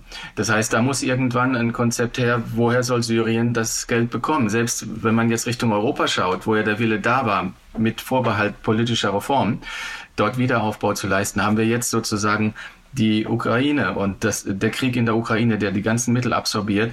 Das heißt, das ist für die syrische Bevölkerung extrem schlecht und frustrierend und das ist ein schlechtes ja. Timing, um das mal so zu sagen, dass äh, sie wieder am Receiving End sind und ähm, wieder wahrscheinlich ganz wenig abbekommen werden. Ja. Insofern, die Wirtschaft wird lange, lange nicht auf eigenen Füßen stehen können. Das liegt aber meiner Ansicht nach vor allem daran, dass Assad sich weigert, äh, wirksame Reformen in der Wirtschaftspolitik und in der äh, Staatspolitik und gegenüber der und ja. Menschenrechtspolitik zu machen. Denn dann hätte er schon länger, und ich war ja mittendrin, offene Arme gehabt, auch in der Europäischen Union Gelder zu empfangen und auch Handel zu empfangen von westlicher Seite. Und das hat er strikt abgelehnt aus Machterhaltungs- und äh, Stolz- und ideologischen Gründen. Ja, genau. Also ähm, Assad und seiner Familie geht es eben sozusagen wirklich nur um das eigene Überleben und äh, genau. die Bevölkerung im großen Stile, die ganze Bevölkerung leidet massiv darunter und die Mittelklasse ist eigentlich komplett verschwunden. Die Menschen können kaum ähm, Essen auf den Tisch stellen. Also das ist wirklich ähm, eine katastrophale Lage und es ist so schlimm zu sehen, wie ein Mann beziehungsweise eine Familie ein ganzes Land wirklich sozusagen in den Ruinen getrieben hat. Ja, eine Familie, die, die dann ja doch auch große Mächte wie Russland ähm, hinter sich stehen hat, ähm, muss man, glaube ich, auch immer wieder dazu sagen, ne, um, um da die Verhältnisse irgendwie klar zu machen. Ähm, ich hätte noch einen Punkt, den ich gerne mit Ihnen besprechen möchte, fällt eigentlich mehr oder weniger auch in den Teil Wirtschaft. Und Sie müssen mir jetzt ganz klar mal ähm, einordnen, ob es sich um eine Verschwörungstheorie handelt oder nicht, weil man liest ganz viel Unterschiedliches. Ähm, angeblich war es so, dass Katar vor einigen Jahren, also vor dem Syrienkrieg ähm, eine Gaspipeline durch Saudi-Arabien, ähm, Jordanien, Syr äh, Syrien und ähm, Türkei nach Europa bauen wollte. Und ähm, also sozusagen Alternative zu russischem Gas. Ne? Das hat Syrien abgelehnt, treu zu Iran und Russland gehalten. Und angeblich sei das sozusagen auch ein Grund gewesen, auf wirtschaftlich-geopolitischer Ebene da in diesen Krieg zu ziehen. Wie würden Sie das einordnen? Also ich halte die ganzen Verweise auf, äh, es geht ja nur um Öl, es geht ja nur um Gas, äh, gerade im Kontext des arabischen Frühlings äh, für nicht besonders stichhaltig. Es ging da um viel größere äh, Dinge, die die Bevölkerung bewegt haben. Also das war ja der Auslöser. Die, Sie müssen sich vorstellen, die syrische Bevölkerung hat über Jahrzehnte in Angst gelebt und man konnte den Präsidenten nicht einmal kritisieren. Diese Angst zu durchbrechen, das waren die Bilder, die rübergeschwappt sind aus Tunesien, aus Ägypten, wo die Menschen auf die Straße gegangen sind. Das war keine Pipeline ja, aus ja, Katar. Genau, aber das, das ist ja sozusagen die intrinsische Motivation aus der Bevölkerung heraus. Ne? Ich rede jetzt wirklich von der Motivation anderer Länder mit anderen Interessen. Ja, das, äh, ich glaube, dass es äh, wirtschaftlich, ähm, äh, also es gab, wenn man die Wirtschaft mit hineinnehmen möchte in diesen, in, in diese Ursachenforschung des syrischen Konflikts, ist, glaube ich, ein Punkt, der oft unterbeleuchtet ist, derjenige, dass es tatsächlich eine große Dürre gab. Es gab ähm, auch viel Misswirtschaft und dass die Bevölkerung innerhalb Syriens sehr stark migriert ist und gewandert ist. Es gab verarmte ähm, äh, know, äh, solche, solche ähm, Vororte, wo dann auch die ganzen äh, Aufstände ausgebrochen sind. Und das war Wirtschaftsmigration Das war soziale Migration in Syrien. Das war ein, ein wirtschaftlicher Punkt. Ähm, dass Katar wegen der Pipeline die ähm, möglichen äh, islamistischen Gruppen unterstützt hat im Laufe des Konfliktes, äh, habe ich jetzt äh, zumindest im Laufe meiner vielen Jahre, in denen ich in Syrien zu tun habe, weniger gehört. Das kann ich nur dazu sagen, dass das vielleicht mit eine Rolle gespielt hat. Aber ich meine, dann hätte man ja jetzt sozusagen Katar an der Vorfront der Normalisierer, die versuchen würden, mit Assad diese Pipeline jetzt zu bauen. Aber Katar steht immer auf der Bremse und sagt, hier ging es uns um nicht um die Pipeline, sondern hier ging es um eine Niederschlagung eines, äh, eines Konfliktes. Hier geht es um äh, Kräfte, die wir unterstützen, die von Assad getötet werden und die eine, ein anderes politisches Modell in Syrien äh, schaffen könnten. Ich glaube, dass ähm, da so wird ein Schuh draus. Nicht, mhm. dass jetzt sozusagen Katar normalisieren will, weil jetzt äh, äh, wirtschaftliche Interessen und eine Pipeline dahinter steckt. Wie steht es denn generell um die Rohstoffvorkommen in Syrien? Die sind zum Glück nicht so hoch wie woanders, sonst hätte man gesagt, hier geht es tatsächlich nur um Öl oder um Gas. Mhm. Es geht vor allem, es gibt Gas, ja, es gibt sogar recht gutes Gas und viel Gas. Also ich kann das jetzt nicht einordnen im Vergleich zu ähm, äh, den Golfstaaten, ist es auf jeden Fall weniger. Aber es hat, wie gesagt, im Konflikt weniger eine Rolle gespielt. Das Problem war, das hatte ich vorhin kurz angedeutet, dass Trump plötzlich gesagt hat, unsere wenigen, also ich glaube, es sind 1000 oder 2000 amerikanische Soldaten, die sind verstreut, aber die hat er dann an die, an die Ölquellen gesetzt im Nordosten, so dass die Narrative entstehen kann, ah, die USA sind natürlich nur in Syrien wieder wegen dem Öl. Das hat Trump äh, äh so gemacht, aber wie gesagt, das Öl hat in dieser Konfliktdynamik Syriens äh, kaum eine Rolle gespielt. Okay. Frau Schwab, ähm, schwierige, kurze Frage. Wie steht es um die Zukunft von Syrien? Wie würden Sie es aktuell einordnen? Ja, also ich sehe jetzt sozusagen ähm, innenpolitisch ähm, leider keine äh, Verbesserungsszenarien eigentlich. Ähm, das eben das Problem ist diese Kriegswirtschaft und das Problem ist eben so eine ja extrem egoistische Elite in dem Sinne beziehungsweise äh, die Familie und die Netzwerke um Bashar al-Assad, die äh, eben wirklich nur an das eigene Überleben und an die eigene Bereicherung denkt.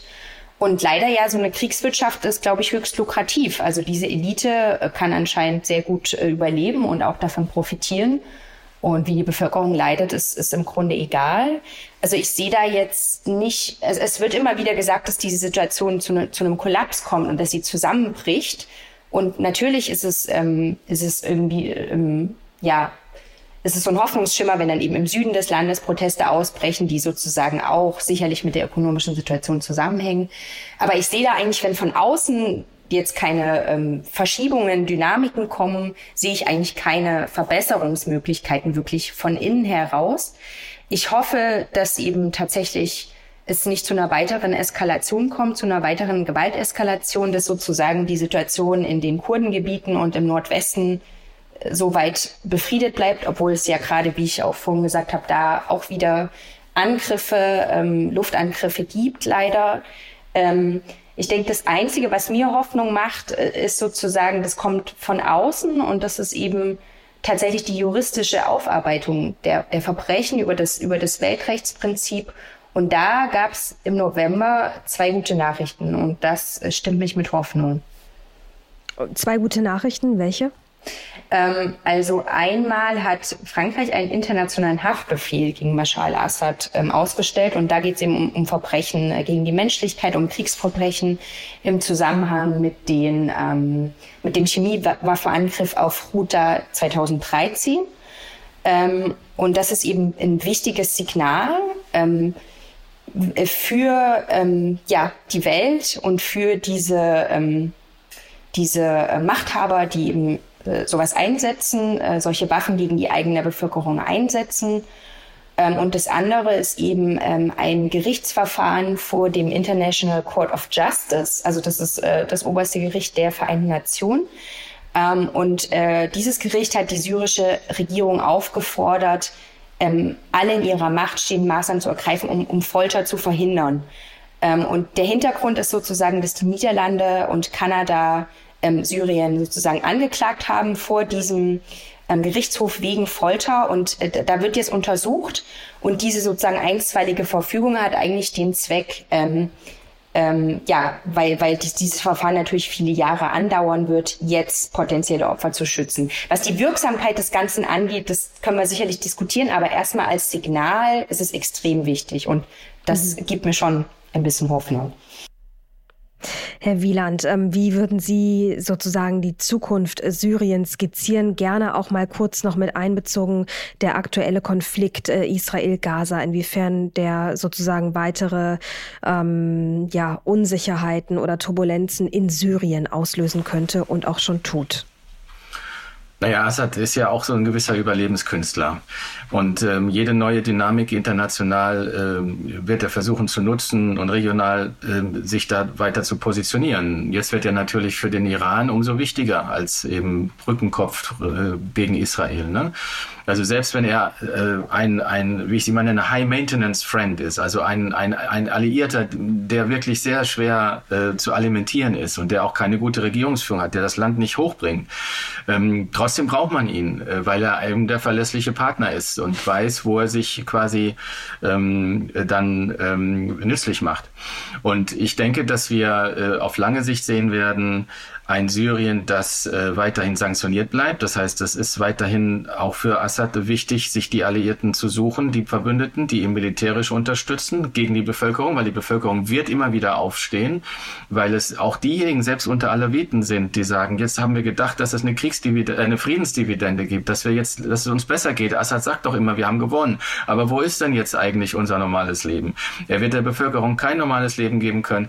Und lassen Sie mich an der Stelle auch sagen, diese Narrative, dass die Sanktionen Sanktionen an allem schuld sind. Das ist ja ein Wirtschaftspodcast. Diese Narrative greift eben auch zu kurz. Äh, es ist ja eben Assad, der die, den Krieg äh, vom Zaun gebrochen hat, gegen, also gegen seine Bevölkerung so massiv vorgegangen ist, die Sanktionen damit ausgelöst hat. Die Sanktionen ist ja eine weiche Art der Kriegsführung. Der Westen wollte nicht militärisch intervenieren. Also was bleibt übrig? Zu sanktionieren. Ähm, die Sanktionen wären längst aufgehoben gewesen, wenn Assad Reformen eingeleitet hätte, die Menschenrechte mehr geachtet hätte. Aber das will er eben nicht. Und stattdessen wird immer wieder auch vom Regime und von Russland gesagt, das sind die Sanktionen, es war der Westen, die dran schuld sind, die, dass es der Bevölkerung momentan so schlecht ergeht. Das ist zu kurz gegriffen. Ne? Und dann umgekehrt, wenn man die Sanktionen jetzt äh, äh, quasi aufheben würde, würde das bedeuten, dass unter diesem Regime, wie wir es kennen, der Bevölkerung plötzlich es besser geht. Ne? Das ist, glaube ich, zu groß zu bezweifeln. Frau Schwab sprach ja auch von der Kriegswirtschaft. Das ist äh, leider, glaube ich, zu sehen, solange Assad an der Macht ist und in Verbund mit Russland und Iran jetzt stärker als, als vorher ähm, gebraucht wird militärisch, ähm, wird es der Bevölkerung nicht besser gehen. Ich glaube, das ist diese düstere Prognose. Und äh, solange wird auch, äh, werden viele Menschen, die vielleicht gehofft hatten, bald wieder nach Syrien zurückkehren zu können, weil das ihr Heimat Heimatland ist, nicht zurückkehren, nicht weil es keine Häuser mehr gibt für sie, also kein Wiederaufbau stattfindet, das ist ja eine Narrative der anderen Seite, sondern weil sie um ihr Leben fürchten müssen, dass sie wieder, sobald sie die Grenze übertreten, äh, verhaftet werden, gefoltert werden. Das ist das Problem. Und in dem großen Konflikt mit Israel glaube ich, einmal Russland braucht Syrien, ähm, wie gesagt, geostrategisch äh, gegen den Westen auch gerichtet und Iran braucht Syrien in diesem regionalen Konflikt des, des schiitischen Halbmondes. Ganz kurze Nachfrage dazu. Sie haben ähm, des Öfteren ja nun auch Bashar al-Assad, der an der Spitze steht, ähm, des Regimes genannt. Wenn er nicht wäre, würde sich das Problem oder würden sich die Probleme dann relativieren oder ist es nicht mehr, also es ist ja, ist ja nicht nur er, ne? Es ist ja schon ein ganzer Familienclan, der auch dahinter steht, oder? Ja, es war auch ganz stark seine Mutter, die ja dann äh, schön äh, in Frieden in Dubai gestorben ist die letzten Jahre, äh, während äh, die gesagt hat, du musst auf die Bevölkerung eindreschen, du musst hier mit Gewalt vorgehen, sonst verlierst du das Erbe deines Vaters. Wir müssen ja auch psychologisch sehen, Assad äh, war das Kind, das immer gehänselt wurde. Er war der Schwächste äh, sozusagen äh, in der Familie. Sein Bruder Basel, der ja eigentlich Präsident werden sollte, kam ja durch einen äh, Verkehrsunfall ums Leben. Nur deshalb wurde er dann der Sohn, der dann übernehmen sollte, die Präsidentschaft. Aber die Frage ist ja, wenn Bashar nicht mehr wäre, gäbe es dann einen nächsten hm. Bashar oder ähm, wie lässt sich das Absolut, so sein Bruder, äh, jetzt sein Bruder Maher ist äh, grausam und brutal. Und der ist sozusagen die blutige Hand, äh, rechte Hand von Bashar auch. Ja? Was, äh, was er da an Morden verbringt im Sednaya-Gefängnis und er eine Brigade eben im Süden äh, Syriens leitet, leitet. Es ist nicht nur die einzelne Person Bashar, es ist übrigens auch seine Frau Asma, die ja eigentlich Immobilienbrokerin aus London ist, wo alle gedacht haben, das ist die westliche Frau, die auch noch gehypt wurde 2011 als Rose der Wüste, als Wüstenrose in den Medien. Ähm, äh, die ist extrem brutal und leugnet die Massaker äh, das sind alles äh, sozusagen in einer, in einer Bubble, in der sich diese, dieser Clan bewegt. Und ich kann nur ein großes, ein Buch empfehlen mit diesem Titel Assad or We Burn the Country äh, von Sam Duggar. Das ist das Buch Assad oder wir brennen das Land nieder. Das heißt, alles, was das Land hat, Schulen, Krankenhäuser, war eigentlich, es gehört eigentlich dem, den Assad-Clan, weil das der Vater gebaut hat. Also können wir es auch zerstören. Wenn ihr Assad nicht wollt, zerstören wir das Land. Entweder ihr habt Assad oder es gibt kein Syrien mehr. Mhm. Und das ist sozusagen sozusagen die brutale Ideologie dieses Assad-Clans. Und das ist natürlich nicht nur Assad selbst, aber seine äh, enge Entourage natürlich auch. Also in Summe trübe Aussichten, aber doch mit etwas Hoffnung verbunden, ähm, wie Sie ja auch eben beschrieben haben. Ich danke Ihnen beiden ganz recht herzlich für all die Informationen. Es war viel, aber es war auch wichtig und ähm, ich hoffe, die Hörer haben verstanden, ähm, wie komplex die ganze Lage in Syrien ist. Wir blicken natürlich weiter auf das Land, auch in Zukunft, aus politischer, aber auch aus wirtschaftlicher Sicht. Und an dieser Stelle erstmal ganz herzlichen Dank an Sie beide für Ihre Zeit. Vielen Dank Ihnen. Vielen Dank auch von mir. Redakteure dieses Podcasts sind Andrea Sellmann, das NTV Telebörsenteam und ich, Mary Abdelaziz Ditzo. Produziert wird dieses Format von Wei Quan aus dem Team der Audio Alliance. Und zum Schluss, wie gewohnt, der E-Mail-Hinweis www.ntv.de. Darunter können Sie uns erreichen und uns natürlich jederzeit Lob, Kritik und Themenvorschläge schicken. Vielen Dank fürs Zuhören, bleiben Sie uns treu und machen Sie es gut. Bis zum nächsten Mal. Dieser Podcast ist eine Produktion der Audio Alliance.